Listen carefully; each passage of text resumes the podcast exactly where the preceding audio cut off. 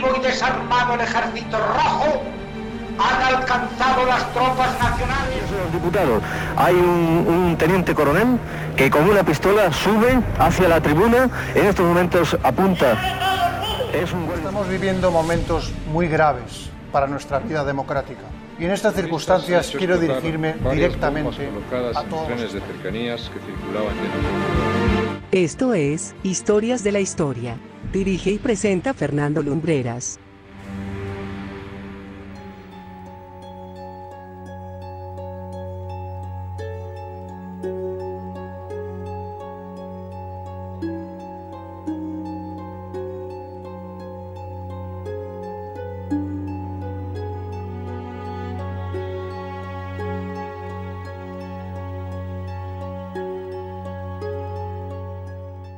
Muy buenas noches, bienvenidos a Historias de la Historia.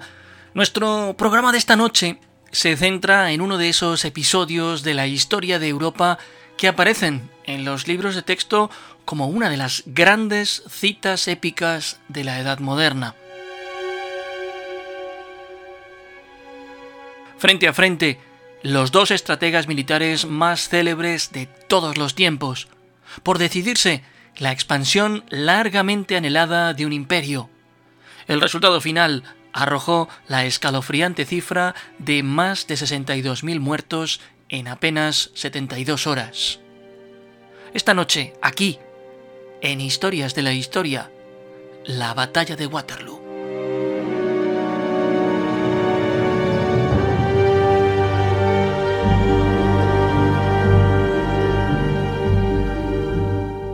El 26 de febrero de 1815, Napoleón Bonaparte, quien se encontraba exiliado en la isla de Elba en el Mediterráneo, abandona ese enclave con la intención de regresar a París. La noticia causa especial conmoción en el Consejo de Viena, que se reúne el 13 de marzo para declararle proscrito al tiempo que sus miembros firman la denominada Séptima Coalición.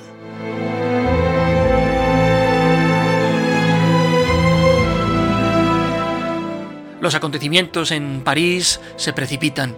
Napoleón entra en la capital francesa ante la mirada atónita del rey Luis XVIII que ve cómo la cúpula militar francesa declara su fidelidad a Bonaparte. Con el fin de evitar una situación aún más compleja, el monarca decide dejar el trono. Napoleón se proclama entonces, por segunda vez, emperador de los franceses.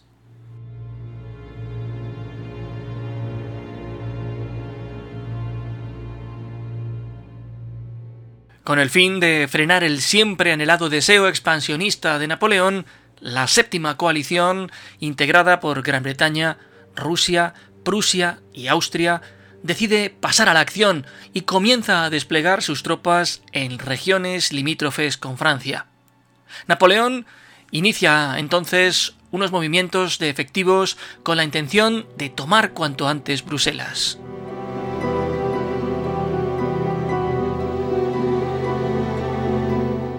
A las 3 de la tarde del 15 de junio de 1815, el tercer cuerpo de infantería imperial francesa llega hasta Charleroi, ya en territorio belga.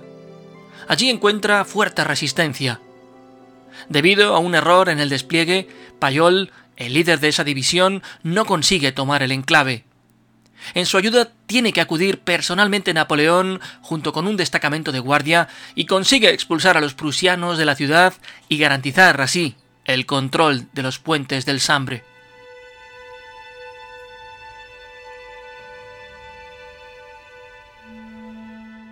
Mientras esto sucedía, uno de los generales que comandaba un cuarto cuerpo con la intención de llegar hasta Châtelet deserta, con lo que causa un gran desconcierto en las filas. No obstante, con todo y con eso, a última hora de la tarde, todos los destacamentos galos estaban ya en las posiciones fijadas, y esto pilló por sorpresa a Wellington, que se encontraba en mitad de un baile en Bruselas que hubo de interrumpir.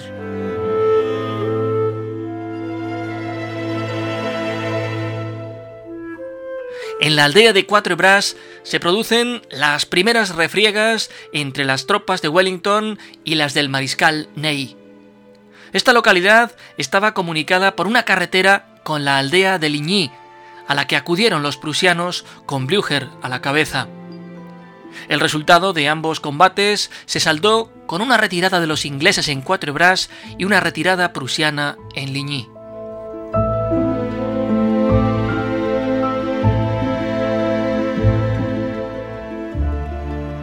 Asimismo, las órdenes ambiguas de Napoleón el 17 de junio a su subordinado, el mariscal Grouchy, de perseguir a los prusianos con 30.000 hombres, contribuyeron finalmente a la derrota de Napoleón.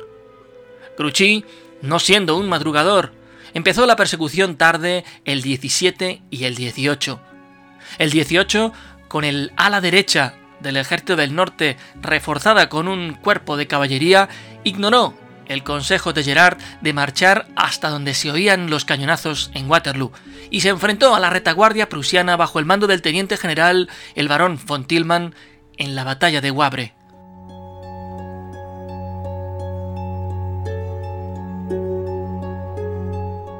En la noche del 17 al 18 de junio, el ejército prusiano fue reforzado con la llegada del cuarto cuerpo al mando del teniente general Bulow von Dennewitz, que no había estado presente en Ligny.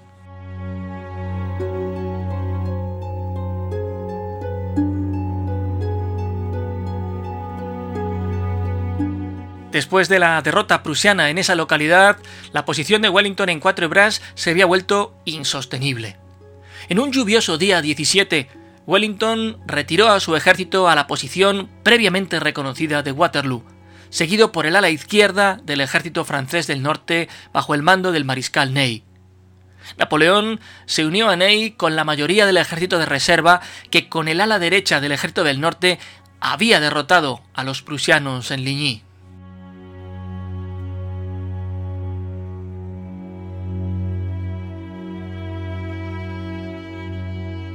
La última fase de la batalla se inicia a las once y media de la mañana del día 18 cerca de Waterloo, donde Wellington responde al ataque frontal de Napoleón mientras espera a los prusianos, que avanzan lentos a causa de la lluvia.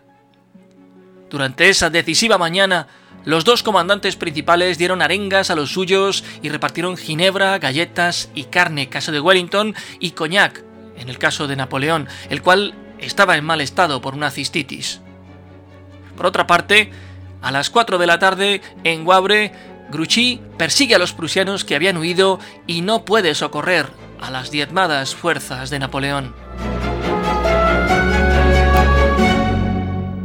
En Waterloo, Wellington tenía la granja fortificada de Gaumont anclando su flanco derecho y varias otras granjas a su izquierda.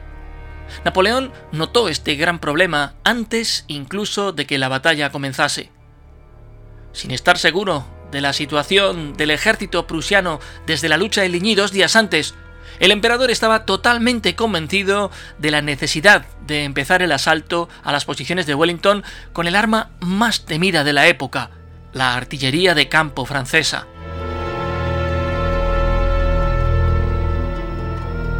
Su entrada en fuego fue retrasada por unas horas hasta que el suelo empapado por la tormenta de la noche anterior se hubiese secado lo suficiente para soportar el peso de las armas.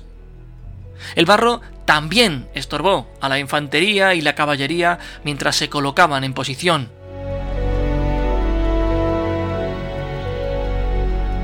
Cuando finalmente la artillería francesa abrió fuego sobre las posiciones de Wellington a las 11 y 35 de la noche, el esperado impacto en las tropas aliadas fue minimizado por el terreno embarrado y blando que absorbía el impacto de muchas de las dañinas balas de cañón. Además, Wellington había desplegado a la mayoría del ejército aliado detrás de la cima para proteger a sus tropas de la esperada cortina de fuego.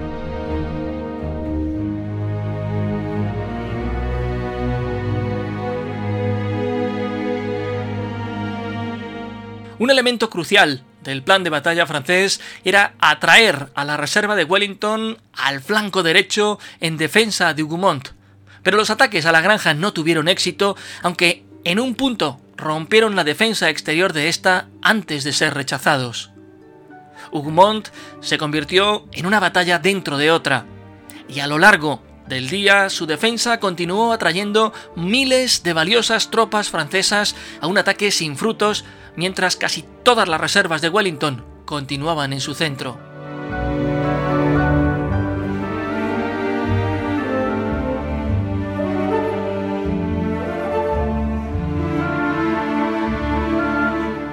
A la una y media de la tarde, Napoleón ordenó al mariscal Ney enviar a la infantería de Derlon adelante contra el centro izquierdo de Wellington, pasando al este de la granja de Le Saint. El ataque se centró en la primera brigada belga neerlandesa, comandada por el mayor general Willem Frederick von Byland, que era una de las pocas unidades posicionadas en la parte delantera de las colinas. Jerome Bonaparte, hermano de Napoleón, también estuvo presente en el ataque.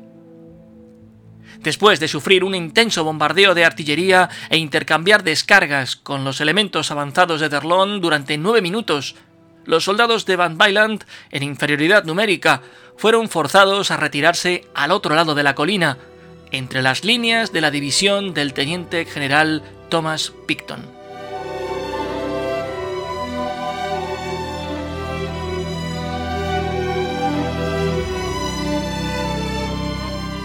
La división de Picton incluía unidades veteranas de la campaña en la península ibérica, entre las que se encontraban los regimientos Highland, algunos de los pocos que eran curtidos en combate y que permanecían con el contingente británico de Wellington en Waterloo. La división de Picton avanzó sobre la cima de la colina para enfrentarse a Derlon. Los británicos fueron destrozados por descargas y contraataques, pero los soldados de Picton permanecieron firmes, deshaciendo el ataque. El asalto francés fue finalmente rechazado por la caballería pesada británica comandada por Lord Uxbridge y la famosa carga de los Scott Grays. Tan espectacular evento tuvo un coste tan alto para la caballería pesada que colectivamente y algo desperdigados desempeñaron un pequeño papel durante el resto de la batalla.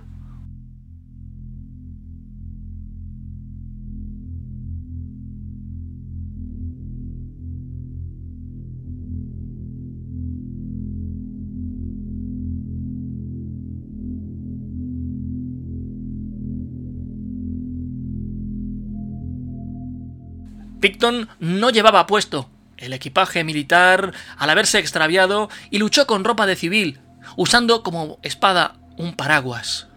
Murió en ese enfrentamiento. Colin Hackett, después de recibir varios balazos, siguió agarrando la bandera de su regimiento hasta que finalmente falleció.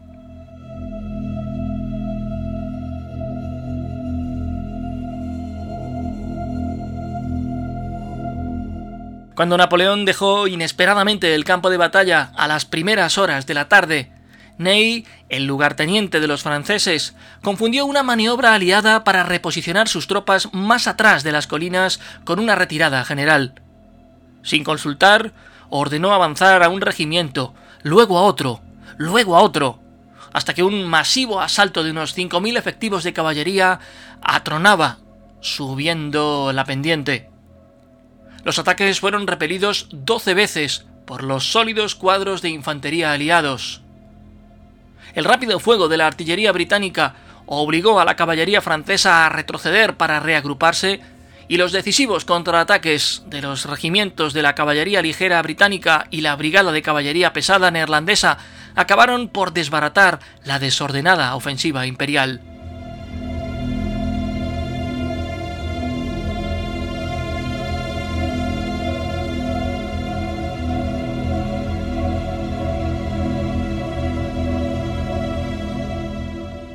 Luego de numerosos ataques a la colina, la caballería francesa fue efectivamente destrozada. Los prusianos estaban enfrentándose ya al flanco derecho del ejército imperial cuando Le Saint cayó ante los franceses al principio de la tarde. Con el centro de Wellington expuesto, Napoleón empeñó su última reserva, la invencible Guardia Imperial.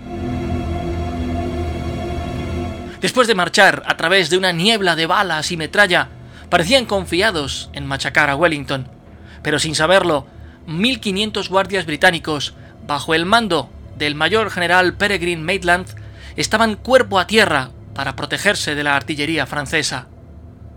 Levantándose todos a una, devastaron a la sorprendida Guardia Imperial con descargas de fuego a quemarropa y después cargaron.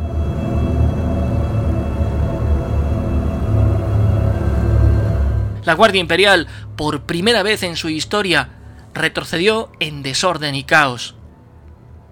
Wellington, juzgando que la retirada de la Guardia Imperial había desanimado a todos los soldados franceses que la habían visto, espoleó a su caballo Copenhague y ondeó su sombrero al aire como señal para un avance general.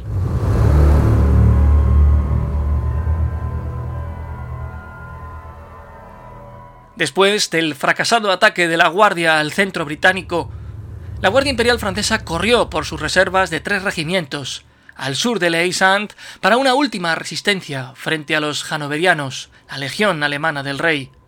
Una carga de la brigada del mayor general Frederick Adam y una segunda división anglo-aliada al mando del teniente general Sir Henry Clinton llevó a la confusión. Aquellos que permanecían en unidades semicoherentes lucharon y se retiraron hacia la Belle Alliance. Fue en este momento cuando el coronel Hugh Halkett aceptó la rendición del general Pierre Cambron.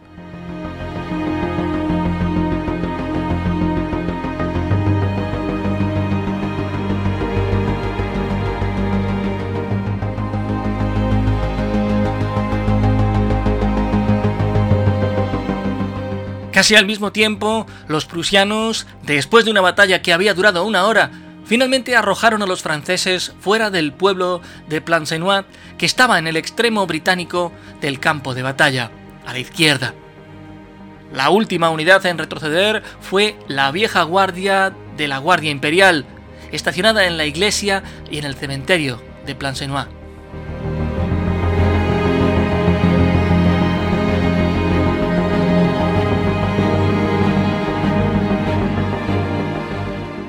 Todo el frente francés empezó entonces a desintegrarse bajo el avance general del ejército anglo-aliado y el ejército prusiano que siguió a la captura de Plancenoit. La última fuerza francesa coherente fueron regimientos de la Guardia Imperial estacionados alrededor de la Belle Alliance.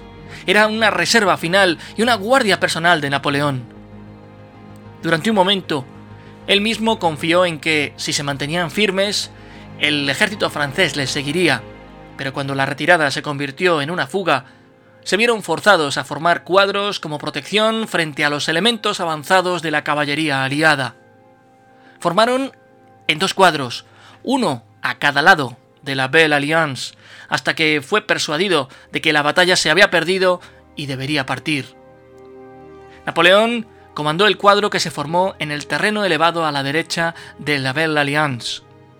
Los prusianos se enfrentaron al cuadro de la izquierda y la brigada del general Adams cargó contra el cuadro de la derecha, forzando la retirada.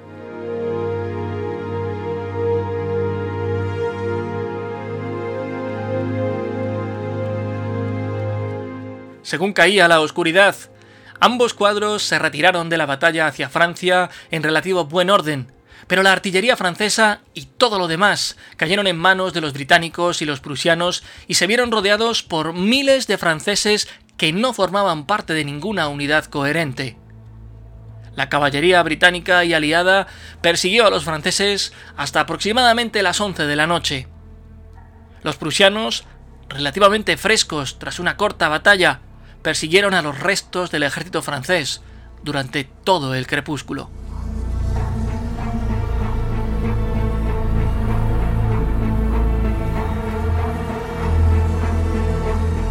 Aproximadamente a las 9 de la noche, Wellington y Blücher se encontraron en el que anteriormente había sido cuartel de Napoleón, la Belle Alliance, habiendo capturado al mariscal Guillermo, el conde de la Coloniale, significando así el final de la batalla. A las nueve y media aproximadamente, Wellington empezó a redactar su informe sobre lo que había sucedido. Las bajas fueron graves en los dos bandos, lo que hizo pronunciar a Wellington al final de la lucha, al ver todo el campo de batalla plagado de cuerpos inertes, la famosa frase de al margen de una batalla perdida, no hay nada más deprimente que una batalla ganada.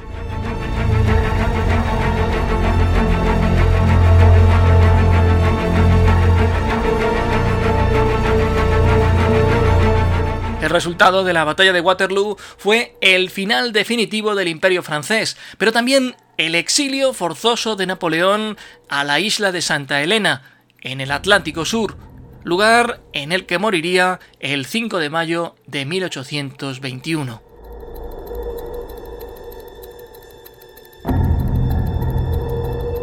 Más de 60.000 personas murieron en aquel combate que hoy os hemos querido recrear con todos los detalles de que hemos sido capaces, porque además hay muy buena constancia de muchos datos en crónicas de la época.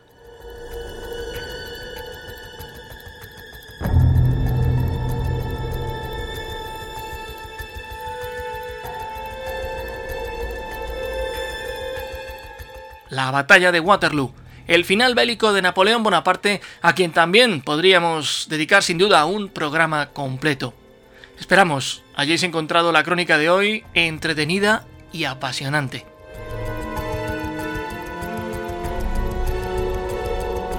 En el portal del programa podéis disfrutar de todos los podcasts de historias de la historia emitidos hasta la fecha, así como de un gran número de reportajes en vídeo. También nos podéis encontrar en Spotify y en Amazon Music. Nosotros nos encontraremos la próxima semana, aquí en este mismo punto del ciberespacio. Hasta entonces, muchas gracias por vuestra compañía, muy buenas noches y buena suerte.